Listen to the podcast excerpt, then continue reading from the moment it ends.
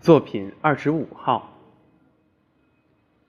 梅雨潭闪闪的绿色招引着我们，我们开始追捉它那离合的神光了。揪着草，攀着乱石，小心探身下去，又鞠躬过了一个石穹门，便到了汪汪一碧的潭边了。瀑布在金袖之间，但是我的心中已没有瀑布了。我的心随潭水的绿而摇荡，那醉人的绿呀，仿佛一张极大极大的荷叶铺着，满是奇异的绿呀。我想张开两臂抱住它，但这是怎样一个妄想呢？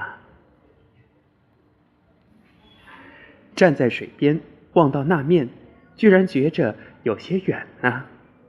这平铺着厚积着的绿，着实可爱。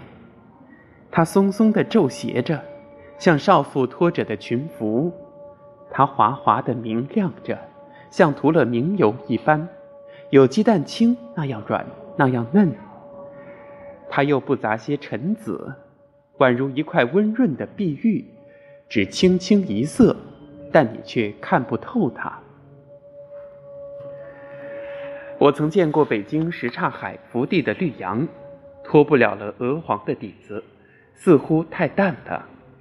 我又曾见过杭州虎跑寺近旁高峻而深密的绿壁，重叠着无穷的碧草与绿叶的，那又似乎太浓了。其余呢，西湖的波太明了，秦淮河的也太暗了。可爱的。我将什么来比拟你呢？我怎么比拟得出呢？大约潭是很深的，故能蕴蓄着这样奇异的绿，仿佛蔚蓝的天融了一块在里边似的，这才这般的鲜润呢。那醉人的绿呀，我若能采你以为带，我将赠给那轻盈的舞女。